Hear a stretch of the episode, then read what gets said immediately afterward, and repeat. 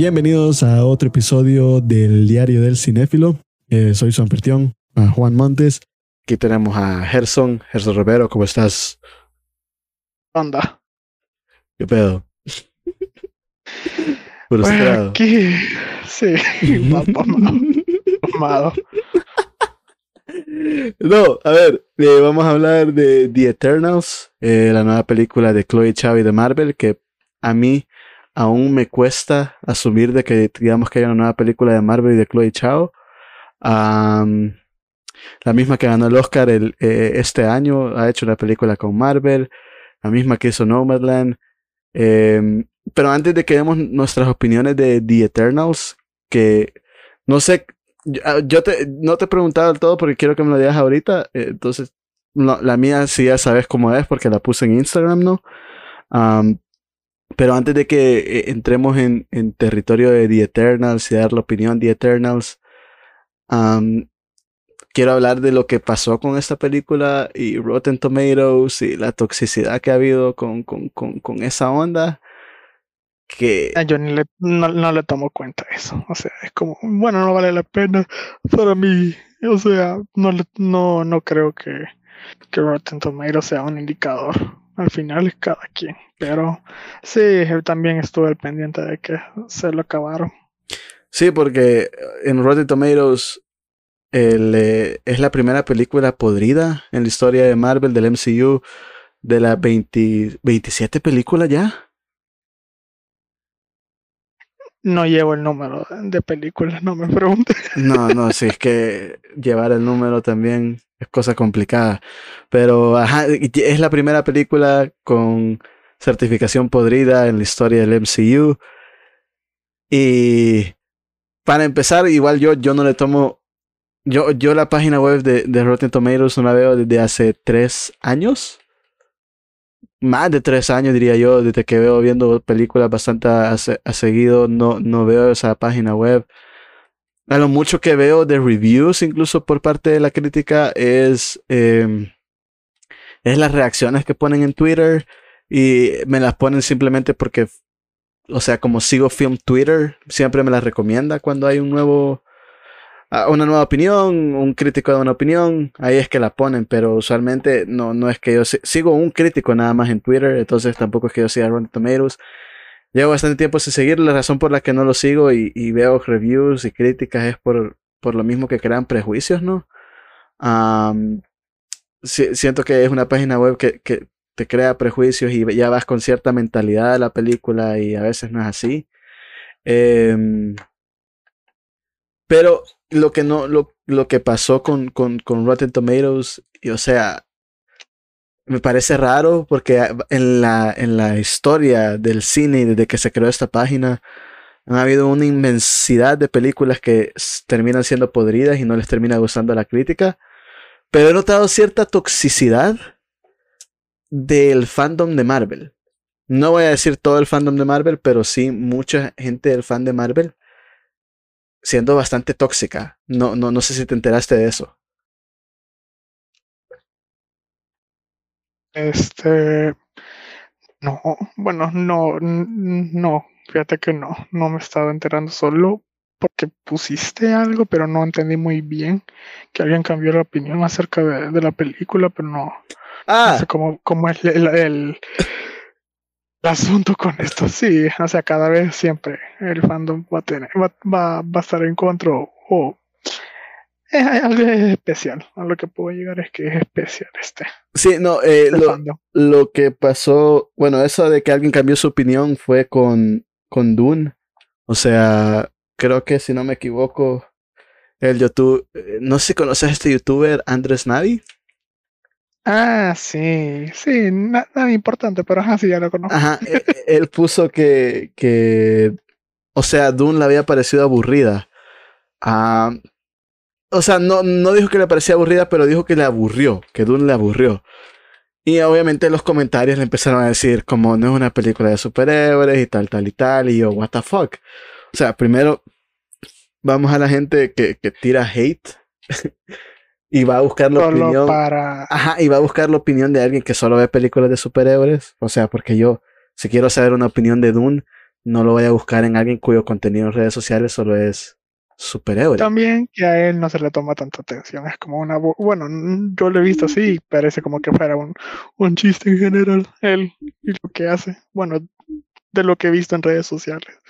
Ah, eso no sé. Pero, o sea, le empezaron a tirar bastante hate en, en, Twitter, ¿verdad? Eh, en los comentarios de ese tweet. Y después puso un, un, comentario, eh, después hizo otro tweet en que decía de que no le había parecido una mala película. Y es como que, dude, o sea, si le pusiste que te aburrió, o sea, te, te aburre la película. Ah, si te parece aburrida la película es porque no te gustó y te parece una mala película. Y, y porque ahora después decís que no, que no te gustó. Entonces es como que, o sea, pégate a tu, a tu, a, a tu opinión, va. No que la cambia Ajá, porque le empezaron a tirar hate. Y dijo que simplemente no es que le pareció una mala película, simplemente que no, no la disfrutó tanto como él la iba a disfrutar. Y es como que yo, dude. Mucho poder le dan ya. Bueno, esto también es a considerar. Está dando mucha importancia y al, al, en general porque antes no, no, no, no, no, a nadie le importaba tanto la reacción ahora que en Twitter cualquiera tiene la posibilidad de acabarte y que los demás se te unan, ya es, ya es meterte en zona, en, algo, en algo bien feo. Mm. cierto punto. Es por eso me imagino que tuvo que cambiar la opinión, porque si seguía así, o sea, cualquier funa o cualquier eh, movimiento o lo que digas en contra te puede, te puede salir bien, bien mal parado al final. Si quieras o no, Twitter es la red social más tóxica y qué pasa. sea, no, no, no voy a decir más, más que tú eres la red social más, tóxica que existe, la verdad. Pero no, lo, lo, que estoy hablando en cuanto acerca de Rotten Tomatoes eh, es de que a, raíz de que a raíz de que estaba haciendo no le estaba gustando tanto la crítica, terminó siendo podrida en Rotten Tomatoes, es de que varios fans de Marvel, no quiero no voy a decir todos, porque no quiero generalizar, porque no, no creo que sean todos, varios fans de Marvel, por lo menos en TikTok, que es la red social que más uso porque es en la que más pierdo el tiempo. Em, empezaron a decir de que la razón por la cual a la crítica no le estaba gustando es por la diversidad. La, razón por la cual a la, crítica no le estaba gustando era porque la película era diversa. Eh, ¿Cómo?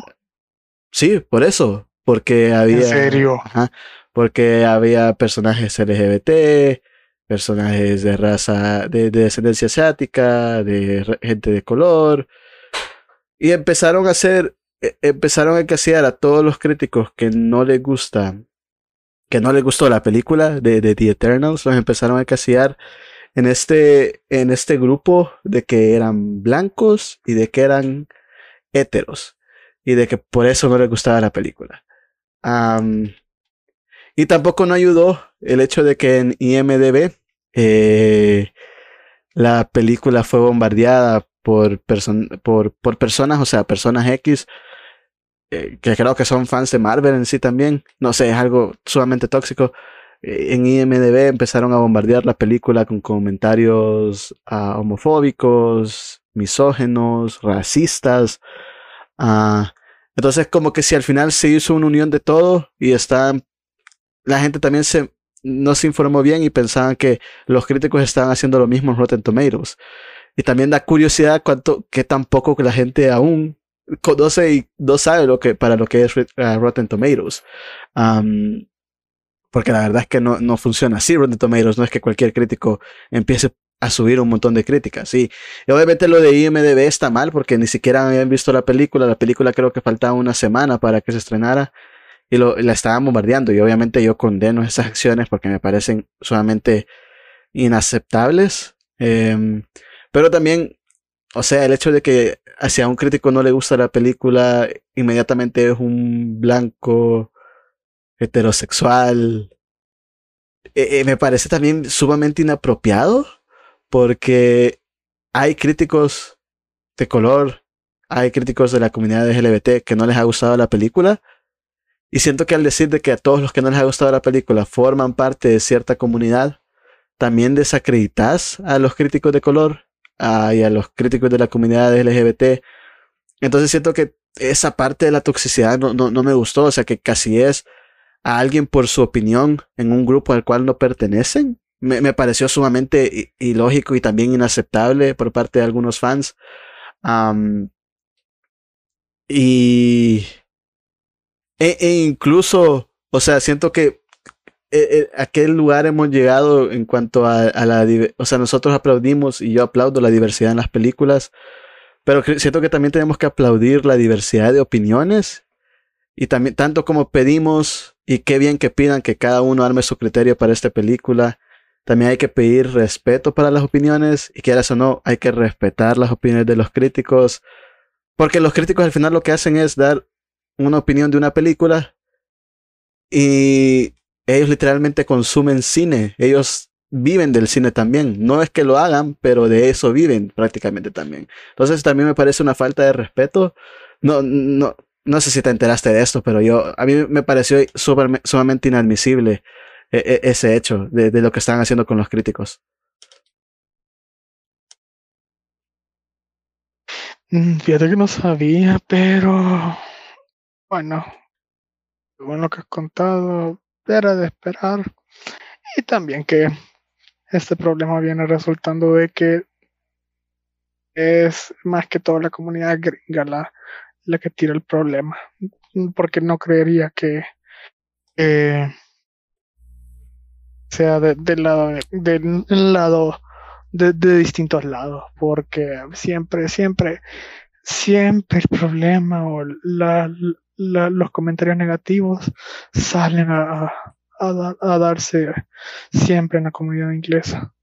¿Por qué? Pero siempre es el factor de ellos.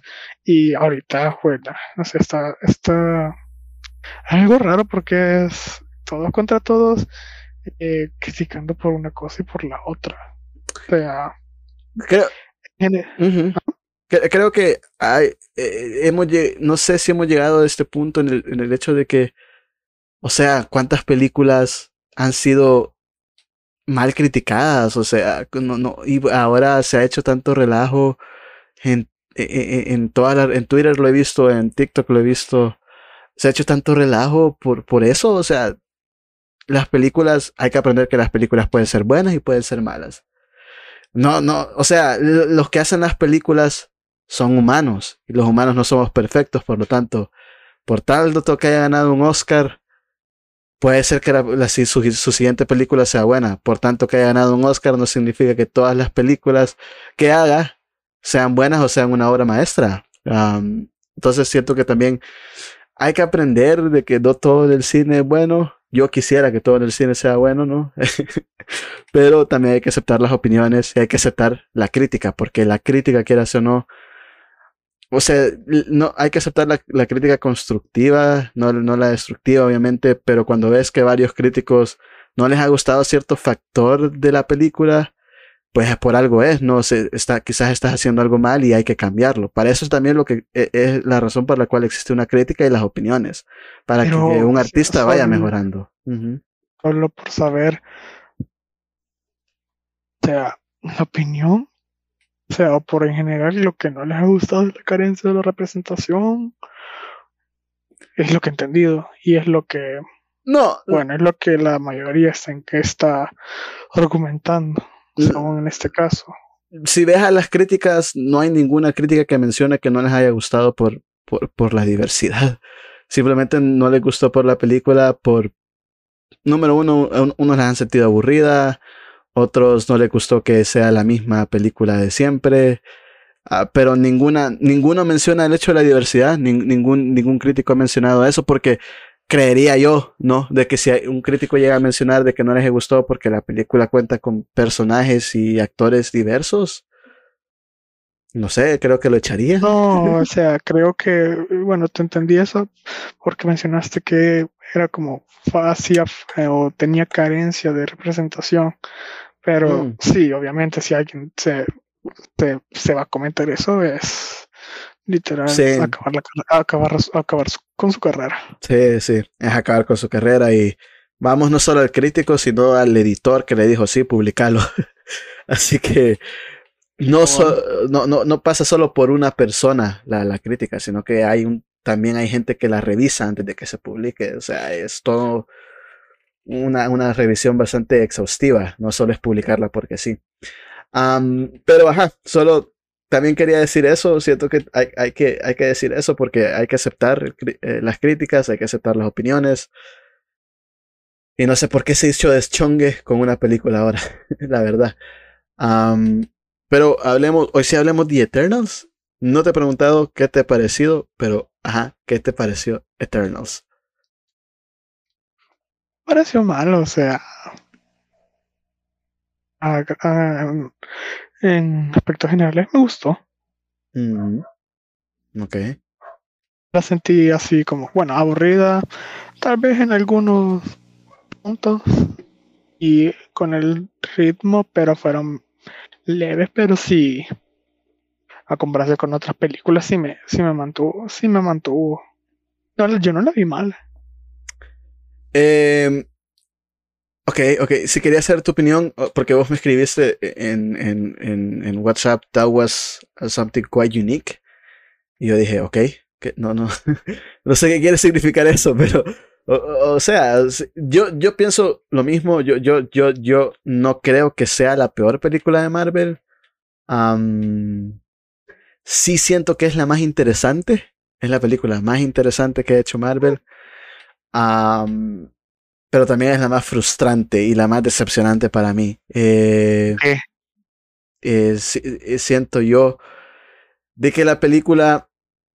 Es verdad lo que dicen de que la película se siente diferente. Eh, no se siente como una película de Marvel. pero. Solo para dar la nota, o sea, de aquí en adelante siempre va a ser un punto de experimentación.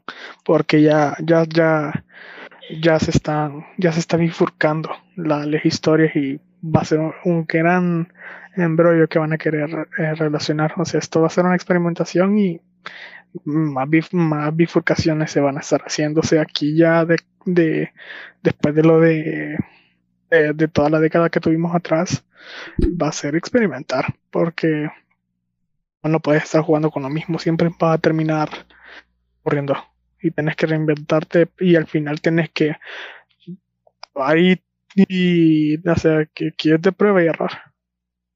Y a eso es lo que, que, quería ir. Siento yo, sentí vos, por lo menos yo eso lo siento, de que debería Marvel haber detenido, tomarse un tiempo después de Endgame. no voy a contar el de la pandemia, porque obviamente nadie lo vio venir y ya tenían todo planeado antes de la pandemia. Debería haberse Marvel tomado un tiempo para organizarse bien. Unos unos tres, tres años, diría yo, para... O sea, vamos, cambiemos la fórmula. O sea, tenemos esta fórmula, nos funcionó por 10 años, pero tratemos de cambiarla y experimentemos por otro rumbo. Uh, tratemos de cambiar la fórmula, tomémonos un tiempo, pensemos bien cómo vamos a organizar esa historia. No, yo así por lo menos siento que tenían que haber tomado un descanso, reformular las cosas, darle un respiro a la audiencia también, porque ya se, también siguieron esta historia por más de 10 años y especialmente ahorita que venís con series, venís con películas, o sea, solo este año tenemos, em, tenemos cuatro series del MCU, que si quieres contar What If, la contás. y cuatro películas de, de, en el cine. O sea, es bastante, es bastante. Que o no para, para, para gente. La gente no es que tenga mucho tiempo también ahora hoy en día. entonces, no, no sé si se hubieran tomado un tiempo para formular bien cómo hacer las cosas, cómo sacar las cosas. Siento que también la pandemia no ayudó. Y tratar de hacer las cosas diferentes. bueno, tal vez y tal vez no. Bueno, eh, tal vez, bueno, hecho de lo de la pandemia, sí fue, sí fue un gran, sí fue un gran choque al final, en general para todo. Y le hizo hasta cierto punto bien, porque sí, varias de las producciones se pusieron se pusieron a, en pausa y algunas no estaban terminadas, sino que se tenían que, se tomó el tiempo necesario y, el, y un margen considerado porque tengo entendido que algunas se, se, hicieron algunos cambios, no estoy seguro, pero no, no el hecho de que después de Endgame, si se tuvieran, se necesitaran tomarse un tiempo para, replantearse, eso sí hubiera estado un poco, un poco complicado. Bueno, quitando el factor de la pandemia, eh, al final es si das mucho tiempo de intervalo, el, el, público se va olvidando de eso. Te lo digo, bueno, no por haber visto este caso con otras otra franquicias, sino va a ser como un caso, eh, un caso algo notado, pero esto se vio con un, un anime en específico con Attack, con Attack on Titan. No sé si ya lo, lo, lo, sabes o si ya, con, ya, sabes del nombre. Lo conozco, sí, lo conozco. Eh, la cosa de que, eh, va, un ejemplo, eh, cuando se hizo anuncio de que se iba a estrenar, o sea, no era conocido. Al punto de que cuando se estrenó en 2013, y fue un boom, fue un boom masivo que, que ayudó a que se catapultara y que fuera conocido.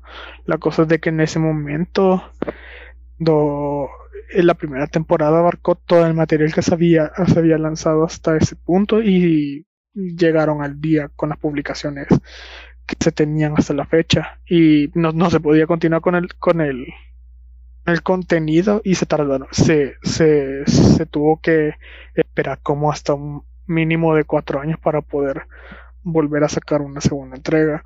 Al final sí no fue el recibimiento que se, esperaba, pero sí bajó.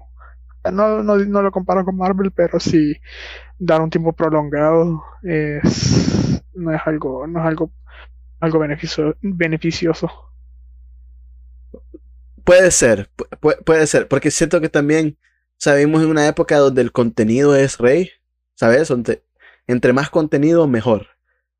Pero no es que pidamos tanta calidad, sino que pedimos entre, mantenerme entretenido y ya está. Pero, pero, eso es, esto hasta hace poco se, ha visto así lo que decís, entre más, o sea, lo, lo que decías se ha, se ha visto reflejado por lo del COVID, porque no sé, hemos tenido que acostumbrar y todo se ha tenido que mover a servicios y, con esto se ha visto un gran boom y por eso se han querido acelerar las cosas, dar luz a un montón de proyectos y tener un montón de de, eh, de películas o series en, en, un, en, un, en un año también, o sea, eso, eso se ha visto reflejado por esto de la, pandemia. Son muchos factores a dar cuenta al final. Puede ser, pero si te lo pones a pensar, o sea, vos acabas de ver Dune. Y aquí para que tengamos una segunda parte de Dune, hay que esperar tres años. Por lo menos. O sea, se ha confirmado la, la, la, la, película para 23 de octubre del 2023. O sea, dos años. Eh, pero la película ni siquiera se ha empezado a rodar. Y o sea, si has visto Dune, vos sabes que esa película no se roda en un año. No se va a rodar en un año y no se va a editar en un año. Y los efectos especiales no se van, no se va a terminar en un año. O sea, creo que para esto se tomaron dos años en perfeccionar los efectos especiales. O sea, esta película. Dos. Dos años. Y por eso es que los efectos especiales se ven como se ven, la verdad. Sí, yo siento que esa película va a ganar el Oscar este año. en efectos especiales, por lo menos. Eh, pero, ajá, no sé. Es, e, e, es, bien raro porque siento que Marvel sí puede tomarse ese riesgo. Y, por ejemplo, la franquicia nueva como Dune no puede. Porque... Pero es que también, bueno, también es, es como, como, como haya sido recibida también. Sí, como es como Dune tiene confirmación de otra parte, al final se ve reflejado en el en el como se, como diría en, en la taquilla. Mm. Si, al final, si ven que es un producto que si vende, van a meterle todo el pisto y la mayoría de cantidad de, de, de, de opciones para que varios estudios trabajen al, al, al, mismo tiempo, porque así, así, así ha pasado con Marvel, así ha pasado con HBO anteriormente, con Game of Thrones, le metían dinero por a no más poder y las producciones y y, el, el, contenido que ofrecía eh, en calidad visual no, no era era lo, más, lo mínimo, sino que eran, sí, bueno, una película. Por supuesto de película, cada, cada, cada, Sí. cada episodio. Sí, de Thrones, sí. Sí, de- y creo que O esta sea, al final, on, o sea, HBO Max, sí se va a tardar. O sea, lo de las grabaciones se puede hacer en un corto periodo de tiempo si se reúnen todos los factores necesarios. Lo único que sí se tardarían es, eh, obviamente, el proceso de, post, de postproducción y efectos especiales, que eso sí se tarda alrededor de, diría, lo menos un año, un año y medio, si reunís varios estudios que trabajen a la vez y el presupuesto que, que suelte HBO. Espero, espero que sí se estrene en el 2023. Yo, yo sí de verdad espero que sí se estrene. eh, porque Yo diría que sí al final. deja, te, te deja demasiado picado, eh. O sea, es que demasiado, demasiado picado. Según lo que entendí, que esta segunda parte creo que sí va a abarcar ya el, el- lo restante del primer libro y que es lo más, lo más, más importante y lo que más te deja con, con, con expectativa. Porque si esto te dejo así, bueno, lo vi de, de un, de un lado, ya la segunda parte te va a dejar más, más picado. No, sí, la segunda parte. O sea, lo que falta, porque yo vi la, la de 1984 de Dune. ah, Es, es gordo, es, es bastante gordo lo que falta. Quieras o no. Eh, pero, ah, empezamos a hablar de Dune y qué pedo. Volviendo al tema, Volviendo a, a- a Eternals. Eh, sí, es una película única. eh, hablando del MCU, MCU-wise, o sea, hablando de- del Marvel Cinematic Universe. Sí, es una película bastante diferente al, al, al MCU. porque siento que la escala, siento que la escala de, lo, de, de los personajes, la escala de la historia, de los temas,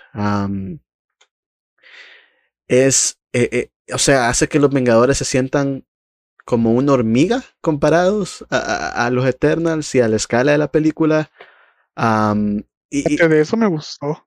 ya que, que se desligaran de eso y, y que mostraran que no solo es, o sea, sí se había mostrado una escala en general del universo, pero de por sí la película te daba como un, un, un- un aspecto muy diferente de lo que se había, se había tratado en las películas anteriores y sí me llamó la atención la escala, la escala, la escala más al nivel macro en general. Eh, sí, y la verdad es que la escala, o sea, incluso yo me sorprendí porque digo, joder, esto, o sea, se está tratando con cosas grandes. De verdad siento que estas personas son dioses. eh, de verdad estoy viendo que, o sea, li- literalmente estoy viendo una película acerca de pelear contra Dios.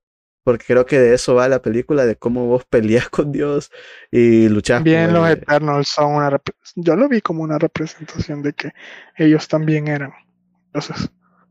Y, y eso, tam- eso también me gustó mucho de la película, de que a pesar de que fueran dioses, bueno, dioses entre comillas, por, por, por algo que sucede en la película, ¿no? Ahí explican de ello, a pesar de que esos personajes, los eternos son dioses, se son los personajes más humanos de, de, diría yo, de toda la franquicia de estas 20 películas y pico que ha hecho Marvel. Son los personajes más, que más humanos se han sentido, que de verdad vos sentís que te puedes de verdad relacionar con ellos eh, por, por las emociones que, que también ponen en la película y que le dan a los personajes. Son, son, se sienten bastante reales. No se, se siente que son tangibles, no se siente algo de plástico, no se siente plano. Creo que gustó varios la logré conectar. Ujú. menos con es, con Cersei.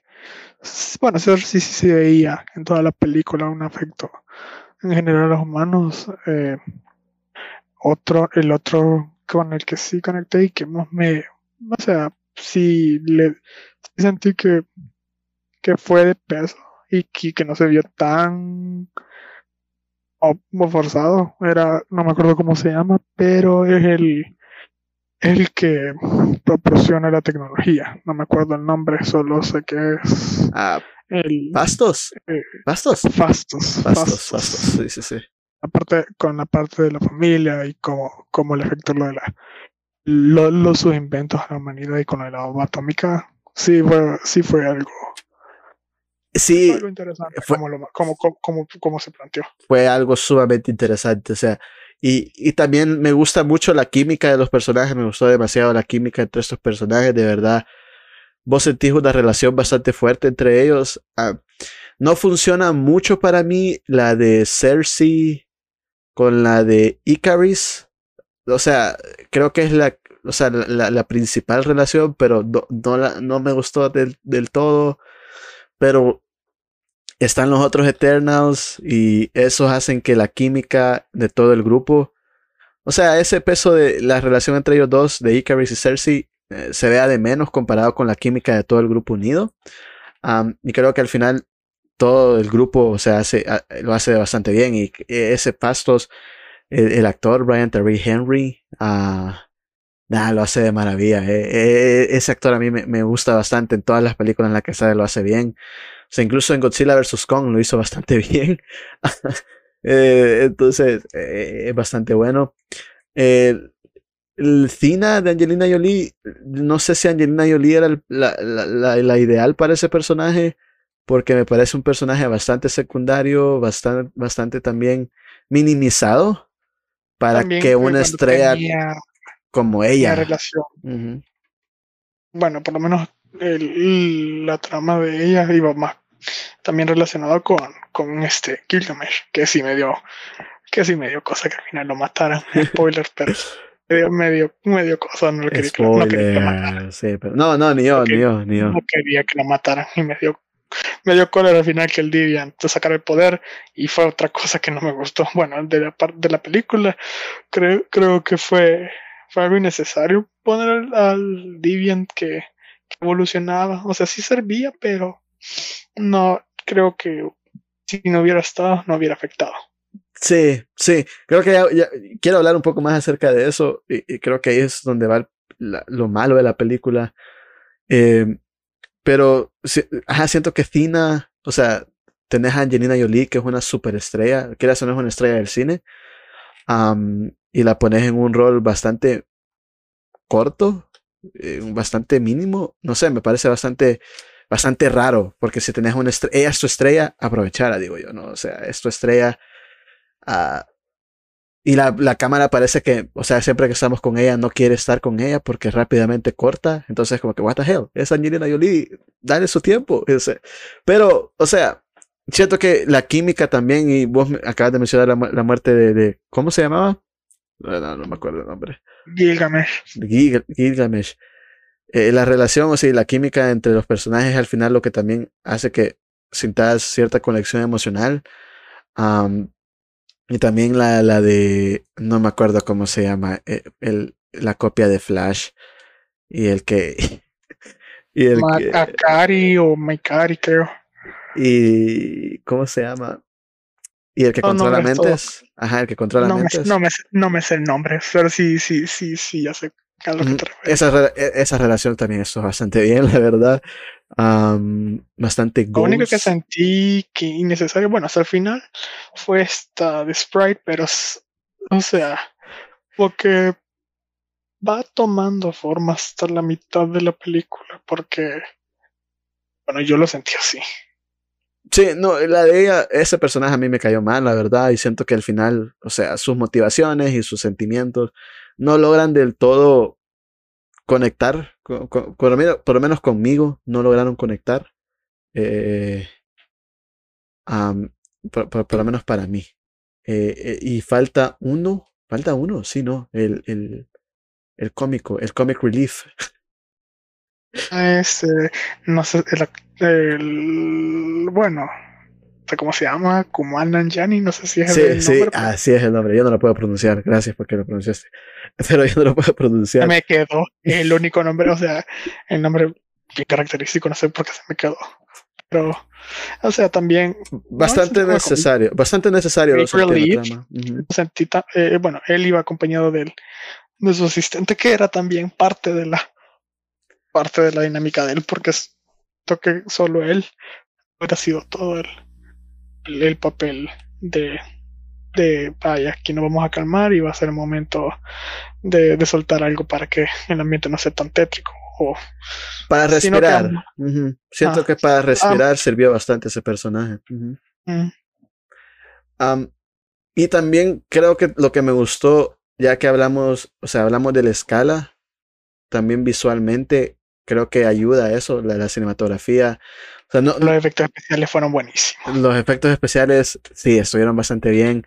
También, eh, visualmente también es una muy buena película. Eh, eh, Es, es muy buena los efectos especiales. eh, y visualmente, o sea, Chloe Chao, que hizo Nomadland, trajo su, su sello eh, de filmar en, claro, en locaciones reales. También el hecho de que la gente, que, que, que, que Kevin Feige, el productor, se sorprendiera que iban a filmar en locaciones reales, habla de lo bien que va esta franquicia de Marvel, ¿no?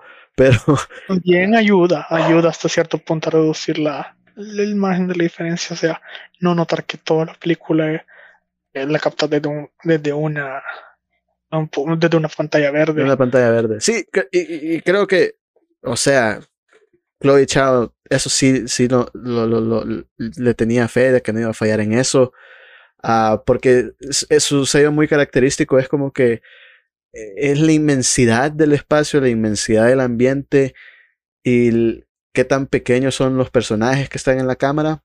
Porque creo que por eso es que también ella se enfoca tanto en, en- en capturar mu- mucho el ambiente porque es inmenso y lo corto y lo pequeño que es un personaje comparado con la grandeza de- del ambiente, ¿no? Y también, o sea, cinematográficamente hablando es muy buena. Eh, no está al nivel de Nomadland, siento yo, pero es aún así bastante buena. Eh, El hecho de la cinematografía visualmente y con los efectos especiales también. Eh, creo que la combinación de efectos especiales con lo práctico y con los actores es bastante sutil y por veces bastante sublime, lo tengo que decir. O sea, no, no hicieron lo de Black Panther, gracias a Dios, porque lo de Black Panther yo aún no lo entiendo. Eh, la música, perdón, ¿cómo? Dale, dale. parte, no te entendí eso. Ah, de que, o sea, no fue como Black Panther, que la película bien, pero los efectos especiales, what the fuck? Ah, no, sí, eso, bueno, lo de Black Panther fue por cuestiones de tiempo, estaba cerca del, del deadline y no se puede hacer nada. Si hubiera Sí. tenido más tiempo, hubiera, se hubieran polido más cosas. Sí, pero aquí bastante bien, la verdad, bastante bien los efectos especiales. La música también, la música me, me gustó bastante. Eh, me, me gustó que la música no fuera, porque usualmente las películas del MCU, o sea, es la, la música sumamente alta eh, y, que, y- que es sumamente explosiva, pero esa música es mucho más sutil. Eh, me, gustó eso también de, la banda sonora. La, hace el mismo que hizo la banda sonora de Game of Thrones. Just a little fact there. Es el mismo. No puedo, no puedo pronunciar su nombre tampoco porque e- es de, de, de, India también, si no me equivoco. No lo puedo pronunciar. Ni, voy a hacer el intento. Eh, ya es suficiente con los nombres de los personajes. Pero también bastante buena la banda sonora. Me gustó que no fuera explosiva. am, y de que fuera sutil con la película y sutil con las ciertas emociones. También eso es bastante bueno y bastante diferente también a- al MCU. No sé si notaste eso de, de la banda sonora. Sí, en algunas partes. Siento que también. Las escenas de acción. eh, nah, está, está bien. Está bien. En algunas partes sí estaba bien, bueno, por lo menos me llamó la atención de esto de, de la, de la copia de Flash. No me acuerdo el nombre ajá, también, pero sí, bueno, de ella y de algunas Icaris y de Fina. Mm, sí, está- estaban bien. Estaban bien, la verdad. Eh, creo que eso es lo. No sé si me estoy olvidando algo de lo bueno y positivo de la película. No sé si hay algo positivo más que quieras resaltar. Para mí, eso es lo positivo de la película. Que, mm, bueno, no, solo tal vez re- recalcar acerca de los efectos y me llamaron bastante la atención y me, me interesó o lo oí muy, muy bueno, no sé, cómo representaron la escala cósmica, Mm. porque la última vez que vi eso fue en Los Cuatro Fantásticos y como que no lo hicieron bien. Así que me, me, sorprendió, o sea, sí me sorprendió la escala, la escala, la, la escala cósmica y, y qué era lo que iba a pasar cuando el, después el celestial saliera del planeta. Se veía Nada. monumental. Sí, la sí. última parte también, o sea, se ve, se ve como que te va a aparecer alguien así en el, en el espacio, tremendo animal y a miedo. Sí, Sí, es, es lo bueno, es lo bueno que, que le doy a esa parte, porque sí se logró, sí se logró, logró demostrar el- la escala macroscópica. Y sí, y- y de la- las, yo no leo que lea bastantes cómics, pero sé que por lo menos la, la parte cósmica de, de- de los cómics de Marvel es como la más interesante que tienen. Entonces, está bien que lo hayan hecho así, la- que, que le hayan hecho, que hayan hecho como se debía haber hecho, ¿no? Entonces, eh, bien ahí. Creo que también resaltar, ahorita que lo pienso bien, los temas que trata la película del libre albedrío, eh, de, del amor eh, y de, o sea, cómo pelear contra un guion. O sea, que, que es libre albedrío, ¿no? Me, me parece también bastante interesante, bastante interesante también. eh, de que se, que o sea, de que una película o una franquicia a la cual no estamos acostumbrados haya tocado esos temas, eh, me parece bastante interesante también. Em, pero, o sea, sí, por eso es que es la película más interesante de Marvel, pero también es la más frustrante y creo que aquí es donde para mí viene la frustración de la película y es lo que hace que la balanza se decante a que no me guste. ah, y es que por tan diferente que fuera la película, al final no lo es. Es, creo que termina siendo y me parece sumamente injusto para la película y por todo lo que, lo que había trabajado la película hasta su tercer acto. Cuando llegamos al tercer acto, llega, sabes exactamente lo que va a pasar porque ya lo has visto en las otras 20 películas que ha hecho Marvel. Y eso es donde a mí me terminó por decantar la película porque se, me pareció inmerecido el final y el tercer acto me parece completamente inmerecido para la escala, para los personajes, para los sentimientos de los personajes, para ¿Y cómo los terminó? temas. El cómo termina, sí. Es que a, A mí me, a mí, a mí me, a mí me gustó. a mí no me gustó porque A mí me gustó porque fue salir, salirte de la rutina. Bueno, a mí sí me gustó. Fue salirte de la rutina y es como que, vaya, no te vas a salir con lo que querés. O sea, asumir las consecuencias. Sí, no, es que por, por eso es, es a lo que yo voy. La película es diferente, pero en realidad no lo es. Porque siento que al final, por tanto que siento que estaba rompiendo la fórmula de Marvel, termina cayendo en la misma fórmula de Marvel. El tercer acto, o sea, es la- el mismo acto que hemos visto en miles de otras de películas de Marvel. Y no, por lo menos yo así me sentí. Por lo menos yo así me siento de que el final termina siendo la misma fórmula que hemos visto en las otras películas. Y eso lo hace que la escala y los temas y los personajes, o sea, no, no sé, no, no me pareció merecido. Eh, eh, Esa es la manera que yo lo veo. De que lo diferente al final te- no termina siendo diferente y pareciera que la fórmula que se iba a quebrar o se iba a rearmar termina siendo la misma de siempre. En mi opinión, en mi opinión.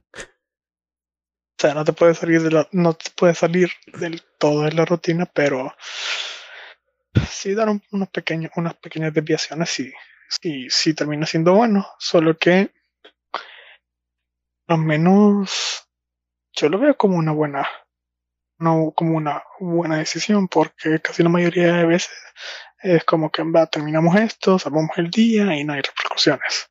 O sea, Mm, si hubo, si hubo repercusiones, al final hay repercusiones a futuro y en la siguiente película se van a, se van a ver las repercusiones de esto porque no, no me imagino que solo esta película vaya a quedar encapsulada y que los eventos no afecten a las demás porque no me imagino la- las otras películas no, no vayan a notar tremendo tremenda cabeza ahí saliendo del planeta y, y un brazo pero al sí. final sí tiene, sí tiene, sí tiene, sí tiene su toque y sí me llamó la atención de que, de que todo, de que, de que tuvieran que estar peleando y que la mayoría de, de la trama era ver si estos podían enfrentarse a los quienes les a sus progenitores. Porque, no sé, me salí de la rutina y me recordó parte lo de, de, de, de Alien, Prometheus y Alien Covenant. Mm, yo, es que hay, vos lo mencionaste, ¿no? Que es que yo siento que por los temas que iba tratando la película, y que no se están enfrentando a su creador, o sea, literalmente están enfrentando a Dios. A, me es que no sé, me parece que, no sé por qué las ideas de, de, de cómo solucionar un conflicto o las ideas de solución siempre es con una pelea de efectos especiales, que están bien los efectos especiales, sí, pero no, no siento que la escala y los temas que estaban tratando la película tenían que haber terminado de esa manera, con una pelea que, que, conocemos y que le hemos visto. O sea, me rehuso a pensar que ese tipo de resolución haya caído en lo mismo de siempre. Y, y sí hay consecuencias, sí muestran las consecuencias, pero ya para ese punto yo ya ya me había desconectado de la película porque siento que todo lo emocional llegó a nada y llegamos a lo mismo de siempre y, y eso no me gustó, no me gustó. Creo que por lo menos yo pienso, ¿no? De que si el final no te gusta, a veces te puede llegar a tumbar la película. y, y, y, siento que las ideas que iba mostrando la película no se concretan, no se terminan de completar. Y pareciera que Chloe Chao, o sea, estaba cambiando la fórmula, pero no la estaba cambiando. Simplemente estaba pintando entre líneas bastante delgadas en el lienzo que le había dado Marvel. es lo que siento yo. Es lo que siento sí, Sí, habían arcos, o sea, o, o tramas que sí, que sí se, que sí se tocaron a superficie. La de Sprite y. Bueno, por sí, la de Sprite, y Caris y este de. de la de Kuman Angiani. Va a ser el actor del. el nombre del, del, del que, que tiene en la película creo que es Kingo. Eh, Kingo, sí, es Kingo, es Kingo. cosas de que por lo menos ellos tres sí se, se sintió algo, algo que no, que no se abarcó de más, sino hasta parte del último acto y que algunos fueron detonantes de otros, pero en general, lo, para saber si el otro, Fastos, Athena y Gilgamesh, bueno, sí, sí, sí, sí sentí que sí hubo un desarrollo de personajes. Está cierto, bueno, sí, sí, lo, lo tuvieron, la mayoría sí lo tuvieron de estos que mencioné. La única que sí, bueno, doy la razón en parte sí es Athena, que es que, que no se uh, uh, barco en profundidad, pero sí tuvo una tuvo, tuvo relación con el con todo lo que tenía con Gilgamesh. O sea, al final fue un complemento del uno con el otro. Mm. Pues, pues y, ajá, veo tu punto, la verdad es que sí lo veo, pero ajá, para mí e, eso, eso es lo que me terminó de tumbar la película. no sé, no, no, no sé, por eso es que al final eso hace que la balanza de lo malo termine de ver, porque siento que las visiones y las ideas terminan en nada y la visión que estaba trayendo Chloe Chao termina en nada. Entonces. También otra cosa que considero. Bueno, no sé, no, no, no, obviamente puede estar en lo contrario. También que mucha expectativa se le daba a, la directora. O sea, por la, bueno, más que todo porque había sido ganadora del Oscar. Y la mayoría tenía, la mayoría tenía pensamiento o la idea de que por ser alguien que que sea reconocido con, con, con el mérito de, de, de, la mejor película del año, de un Oscar, no, no significa que cuando se le asigne otro género, otro, otro aspecto, otro rubro, pueda volver a repetir el mismo resultado.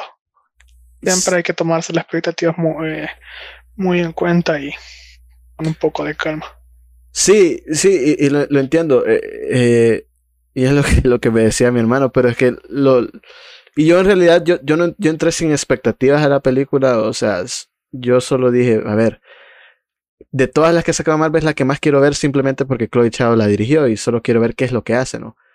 Entonces yo sí estaba sintiendo que ah. estaba haciendo algo propio ella bastante propio, porque la película te lo vende, ¿no? De que es diferente, de que está haciendo cosas diferentes y de que de verdad aquí está la directora y la estamos dejando trabajar.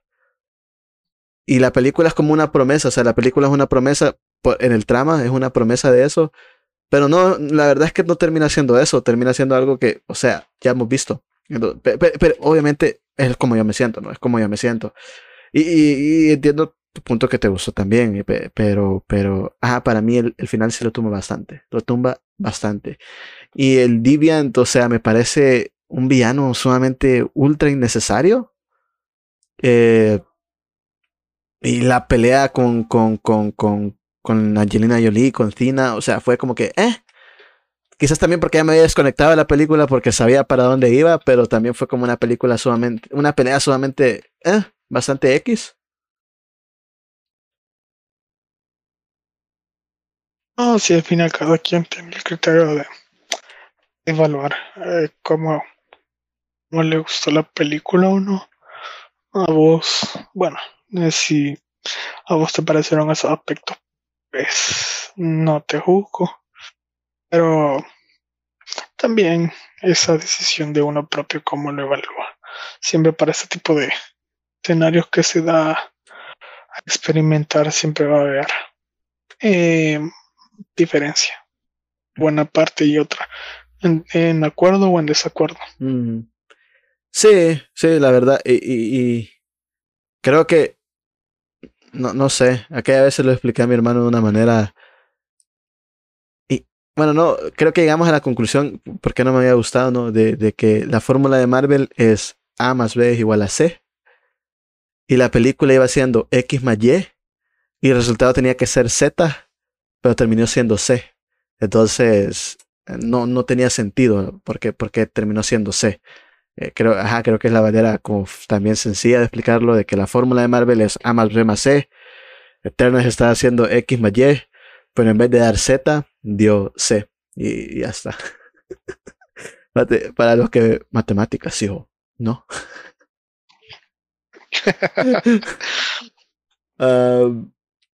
no sé, ah, eh, el, ¿algún otro aspecto negativo que no te haya gustado de la película? No, sé. Parte del Deviant, tal vez. Bueno, el ritmo no hasta cierto punto. Sí habían algunas partes que se sentía que se estaba alargando, aunque lo sentí bien, mm, un poco bueno porque se estaba, se estaba ah, ah, eh, profundizando con algunos personajes, pero tal vez mi única queja fue con Sprite y, Caris hasta cierto punto. Sí, sí. Siento que solo eso, y siento que, bueno, solo quería decir algo más, ¿no? Porque, ¿te, te acordás lo que puse en Instagram cuando, cuando vi Eternals? Que... Lo de Martin Scorsese. Que Martin Scorsese tenía eso. sí lo vi. O sea, pero, no sé si entendés por qué lo dije. Hasta cierto punto. Te soy honesto. Lo, lo, lo tomé como un, como un comentario de broma, pero si tenía, si tenía otro significado, sí, no lo, no lo logré entender. Eh, no, a ver, no, lo dije medio de broma y medio no de broma. Eh, porque, o sea, vos sabés que Martin Scorsese dijo que estas películas no son cine. Obviamente. igual, él tiene, él tiene su opinión y su criterio también que se la ha ganado porque se ha, hecho un montón de películas y es reconocido. O sea, puede tener un punto de vista que la mayoría no lo, no lo ha de, no de opinar igual que él, pero, o sea, es su punto. Y hablamos del fandom de Marvel y el fandom de Marvel que le tira mierda a Martin Scorsese por ese comentario es como que, dude, este, este hombre lleva trabajando toda su vida en el cine. Sabe más de cine que no sé, que, que todos los seres humanos eh, vivientes ahorita. También que uno que se ponga a pelear es lo más estúpido. Sí. O sea, que se ponga a contar, pues que se ponga a argumentar es, es lo más tonto. Y o sea, tiene todo su derecho porque el cine que conocemos hoy en día, gracias a, a él, él es uno de los exponentes, ¿no? Eh, y que le tiras mierda para alguien que vive de eso, que literalmente eso ha hecho toda su vida también. I don't know, eh, fue unfair.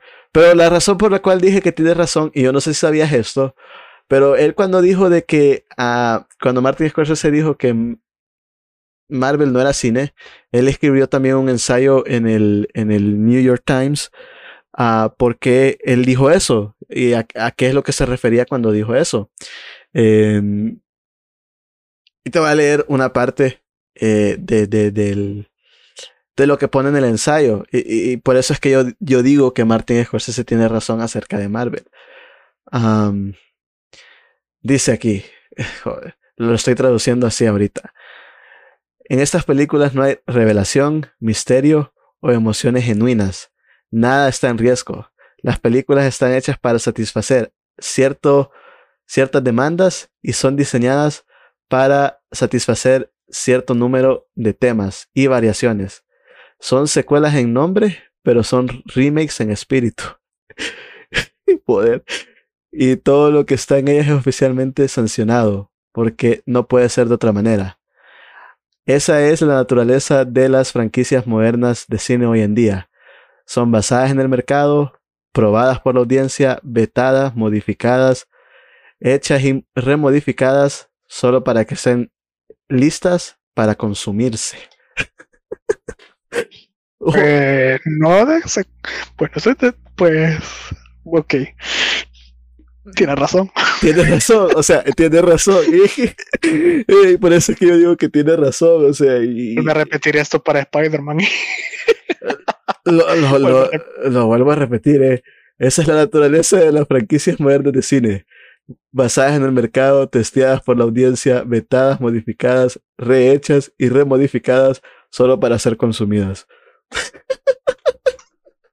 es que tiene tanta razón el hijo de su puta madre. ¿Cómo, cómo o, sea, sí, o sea, sí tiene razón. O sea, es alguien que ha tenido un montón de años y sabe cómo es el asunto, pero al final no, no, le, no le presta atención. O sea, todo esto es uh -huh. mercado de consumo.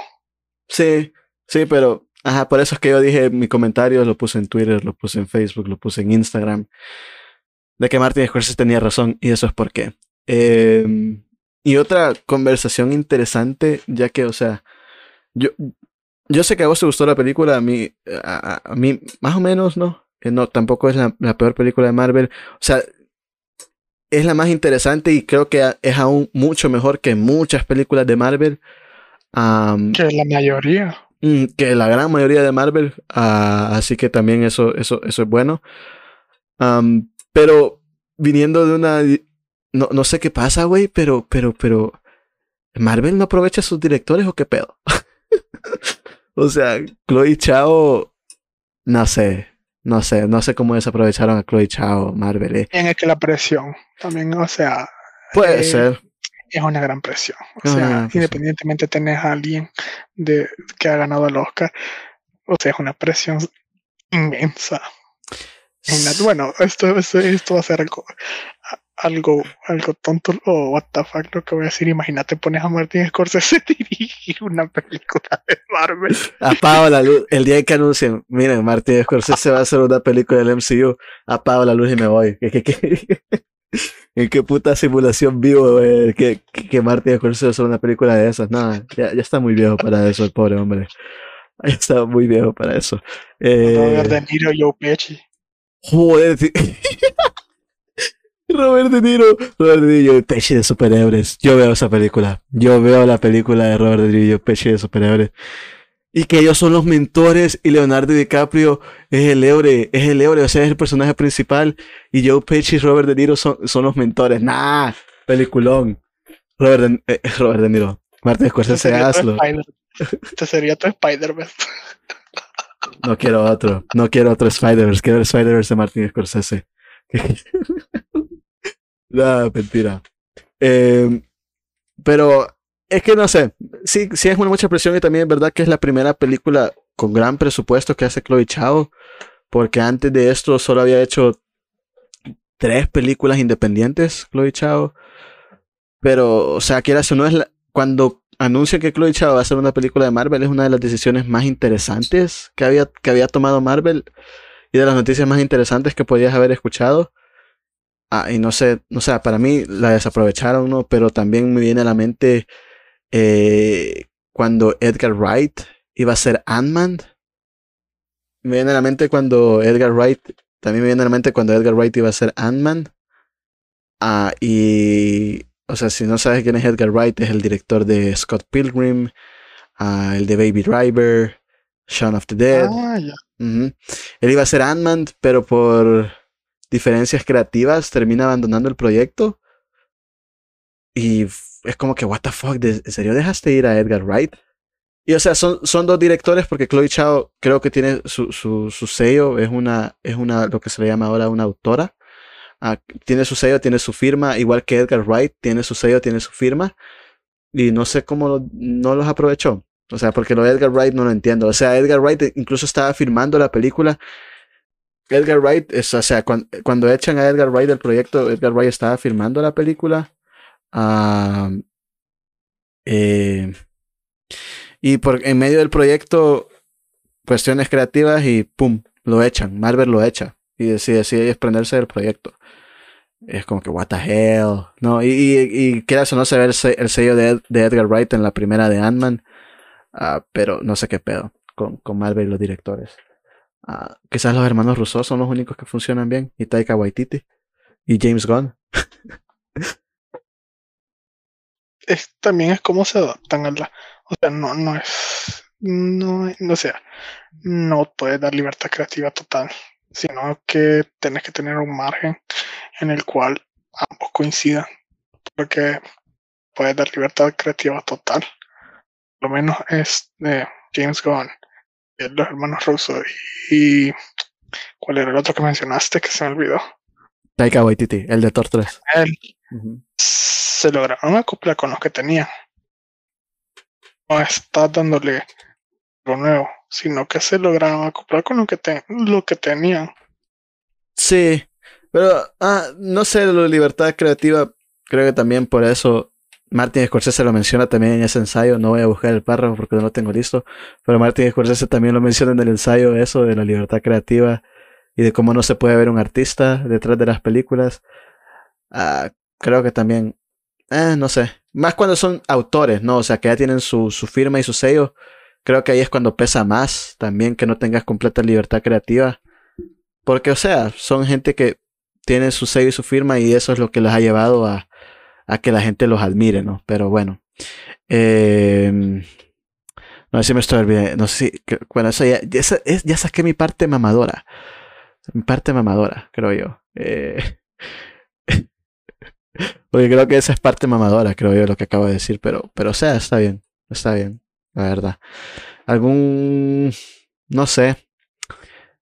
Eh, del MCU, o sea, de verdad esta película, no, no sé si es para mí o ya me llegó la fatiga, no sé si a mí me ha llegado la fatiga del MCU, creo que sí, ya me llegó la fatiga del MCU, am, y por eso también te mencionaba lo del descanso, ¿no? Porque también podía descansar un poco de tanto, tanta película.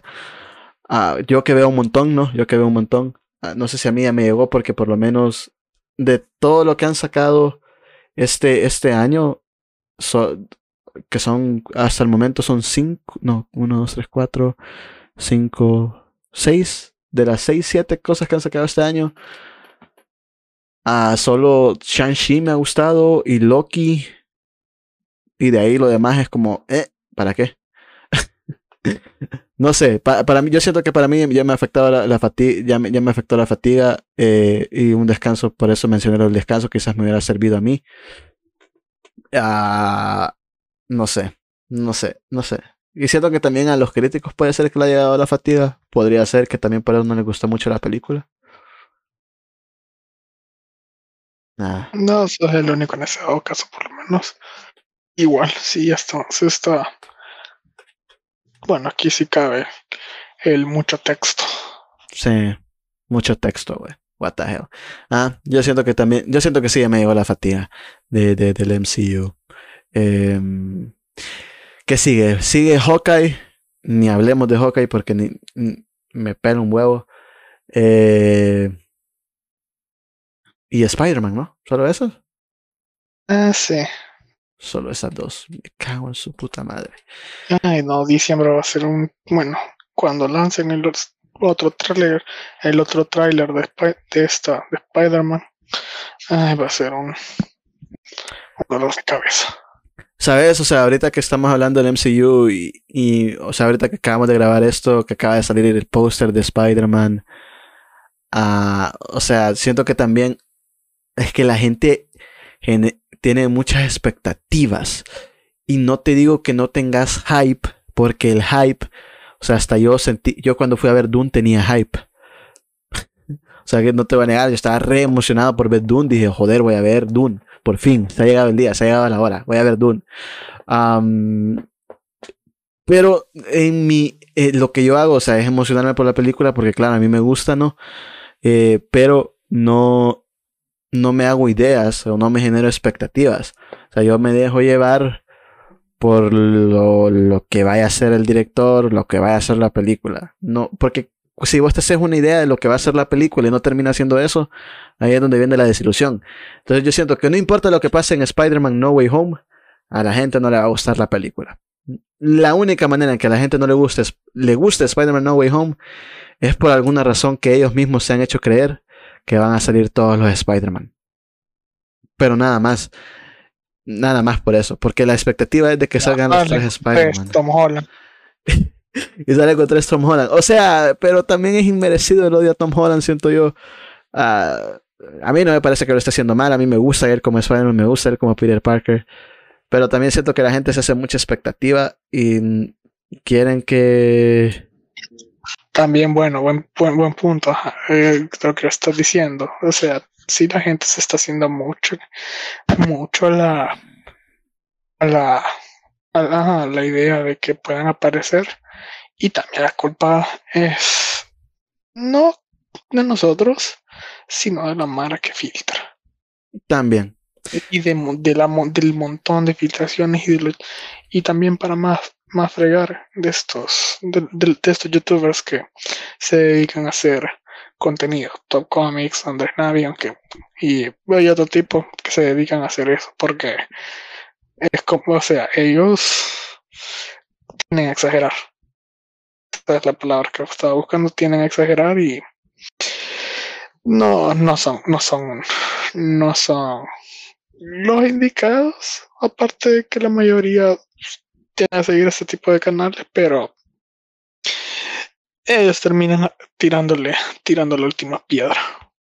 Sí, y no entiendo cuál es la, no entiendo cuál es la fascinación de filtración. O sea, no quisiera vos personalmente, yo no personalmente, personalmente hablo, no. No entiendo cuál es la fascinación de filtrar cosas porque yo quiero llegar a sorprenderme en una sala de cine. Yo no quiero ver, yo no quiero ver todo en el puto celular con la resolución Minecraft. Yo no lo quiero ver así. Yo quiero ver, yo quiero sorprenderme la mejor experiencia posible en una sala de cine. No lo quiero ver en mi celular con una calidad de internet de los, de los 90, güey. O sea, no, no, no quiero ver eso. No entiendo cuál es la, la fascinación de filtración. Y también, o sea, las ideas que se hacen, güey. Es que no entiendo. Está bien que te emociones, pero está mal generar expectativas e ideas basadas en nada. En nada. What the hell? Hay dos tipos de filtraciones. Estas que está mencionando y las que la empresa tira. Bueno, por lo menos yo me tiré una. Esta fue de hace años. De. es el marketing que, que manejó. Fue de la. O sea, terminó revelando la, la, última parte. Era como que. Por canales oficiales y sí me dio cólera. ¿Cuál? Eh, la de Dragon Ball que sacaron la, la, hace un, en 2020. Bueno, 2010 no me acuerdo. 2019 creo, 2020 no me suena Dragon Ball. Pero la, la, la de Broly. La cosa de que en una en YouTube solo me metí y una página, una página oficial de, de videojuegos y sacaron un promocional de la última parte de la película y que iba a salir y yo como que todo este tiempo para guardar guardándome el, el secreto y me lo terminan revelando da cólera sí da también, cólera también que mucha bueno hablando de las filtraciones bien mucha importancia le dan porque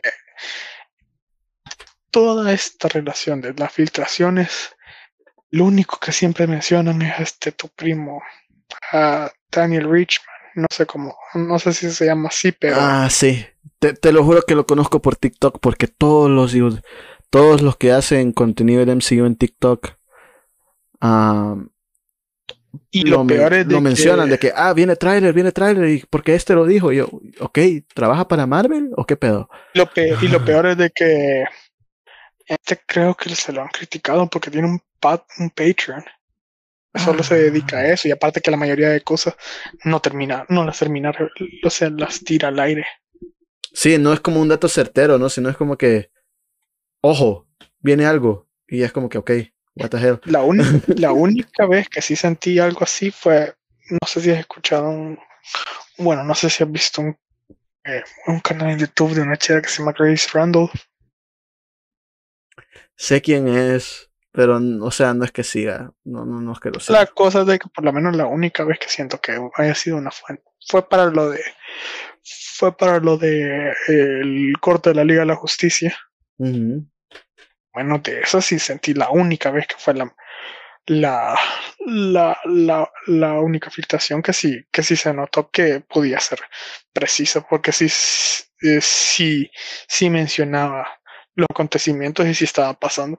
Es como un ejemplo, o sea, a comparación de ese, de este, de este caso en específico, a seguirle la, el, seguirle la corriente lo que diga de, de este men de Twitter. Sí, no sé, güey. La verdad es que, qué ganas, güey. No, y también, o sea, no, no sé. eh, lo- como, como, como lo dije, ¿no? El contenido es rey. Ahora, hoy en día, por tan feo que suene, pero el contenido es rey. Y ahí está. Eh, ¿Qué vamos a hacer? No sé qué pedo ahí. Eh, ¿algún otro comentario? ¿Algo que se nos olvide? Nah. La verdad es que quiero ver Into the Spider-Verse Into the Spider-Verse 2 antes de No Way Home. Pero, ajá. Algo Pues, que se nos olvida. Cuando la fecha? No, no. Eh, Into the Spider-Verse es 2022. Sí, 2022 Into the Spider-Verse. Sí, sí, sí. 2022. Ujú. Sacar el 2023. No, 2022, 2022. Es que se la anunciaron, es que se la anunciaron en 2019 para 2022. Pero creo que lo, único que le ha cambiado es, es por, pues sí, los retrasos, ¿no? Y que tienen que reorganizar el, el, el- horario por las películas que se atrasaron por pandemia, pero hasta donde sé, siempre es 2022, no, no ha cambiado el año. Ah, bueno, pero sí, bueno, en ese- para esta película sí, sí se bueno, sí, el tiempo de, de producción y más que es animada y el toque único sí se, sí se toma algo de tiempo, tengo entendido. Ah, sí. Sí, son no sé cuántos, cuántos animadores eran para la primera. Nah. No, pero también el- la, la forma única y tenía entendido que el tiempo de pro- pro- postproducción y de, y de renderiz- de, renderizado. para, ajá, son, son, son más, son más largos. Sí, sí, sí. Sí, a ver qué pasa. Yo, yo la quiero ver, la verdad. Eh, me, me gusta, me gusta, me gusta bastante. So- solamente eso, la verdad. Y, y a ver qué tal No Way Home. Ah, Navidad va a ser. Va a ser cargada Navidad. O sea, No Way Home no es en semana de Navidad, es una semana antes de Navidad, pero ah, por lo menos eh, noviembre, sé que está cargado. Noviembre, ahorita se estrenó Eternals. Esta semana viene Last Night in Soho. Viene la nueva de Wes Anderson. También se viene Annette en Movie. Ahorita estoy tirando películas que quizás no conoces, pero ahí van. a Annette en Movie. eh, the Power of the Dog, 1 de diciembre. En Netflix. House of Gucci. Con Adam, Adam Conductor en noviembre también. Eh, eh, Spider-Man, 17 de diciembre.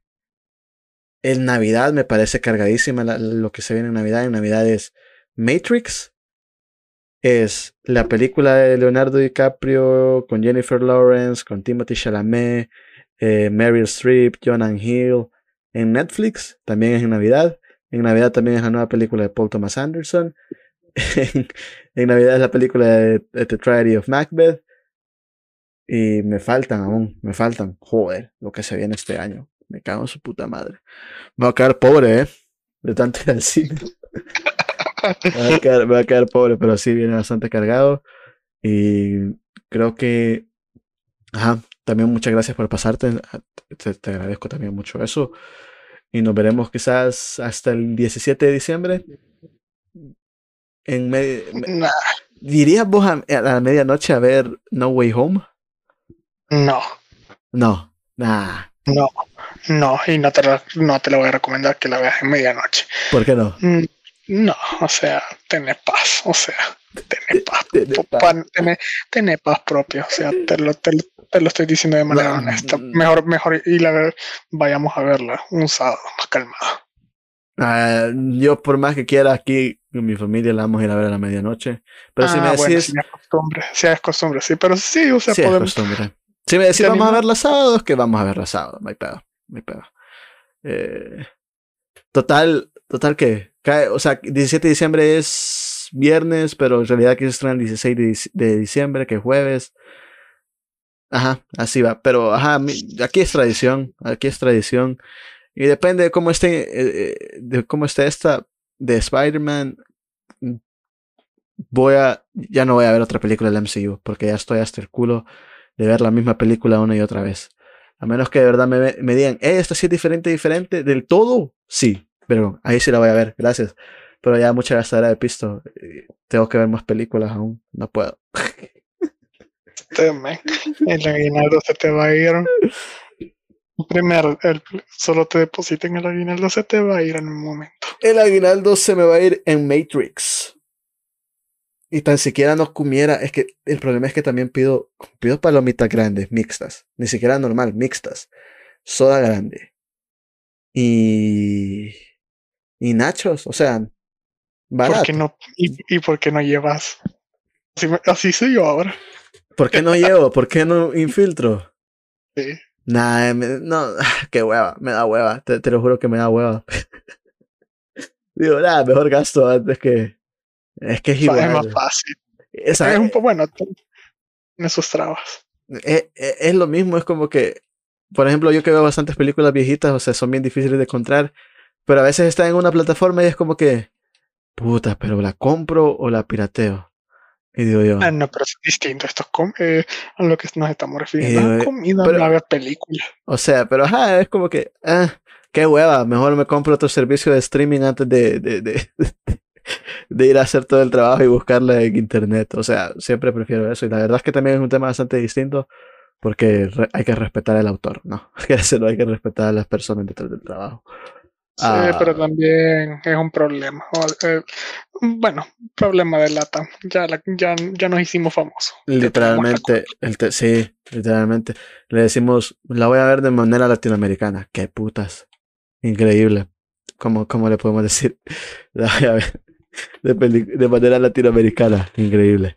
Ajá, Por ese motivo ya nos hemos perdido varias cosas en general. definitivamente.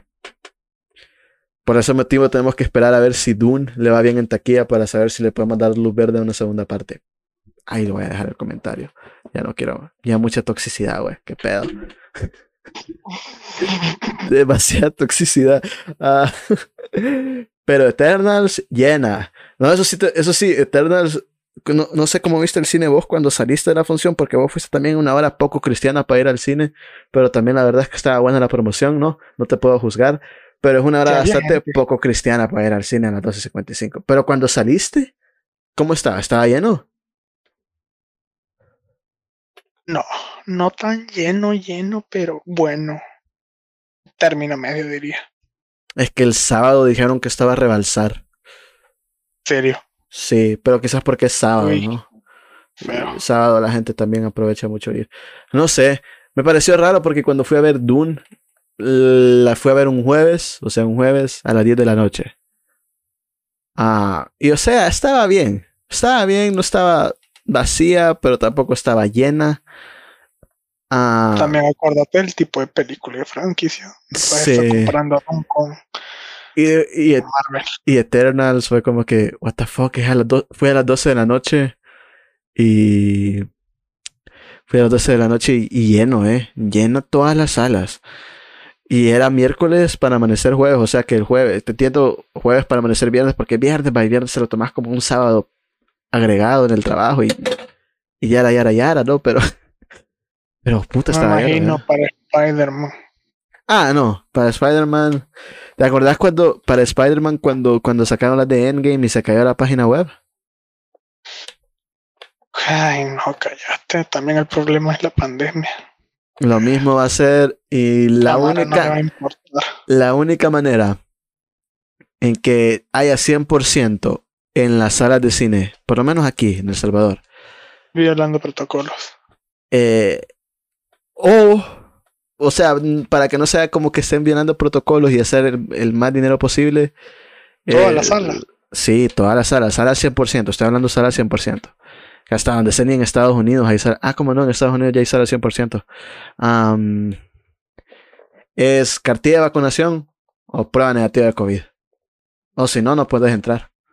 Ah, no, que esto es LATAM. Ya te vas a andar pidiendo ese tipo de cosas. Ujú, Por lo tanto, no sé cómo hacer. No sé cómo hacer. No sé cómo hacer. la Venga, verdad. ajá, eso, Sí, sí, sí, ha- si para, el- para diciembre se ha bajado los casos aquí y se ha calmado porque estos meses se ha reventado, por lo menos en octubre. Mm, mm, no, yo no daría, o sea, yo no daría, yo no daría fe ni, ni, ni estuviera expectante que va, a que bajen los casos. Yo digo que es, bueno, para, a la Mara, no, la, la Mara le va, le va a valer. Sí, no, eh, creo yo, es que, ¿sabes cuándo me voy a enojar?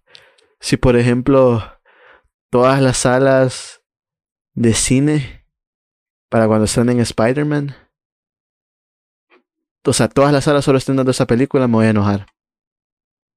Es que esa es la única opción. Pero me voy a enojar cabrón, porque así no tendría que ser la cuestión. Zócala. Ah, Yo me voy a enojar, me voy a enojar.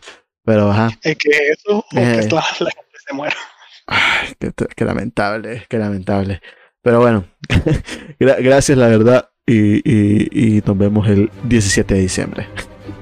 Ay, no.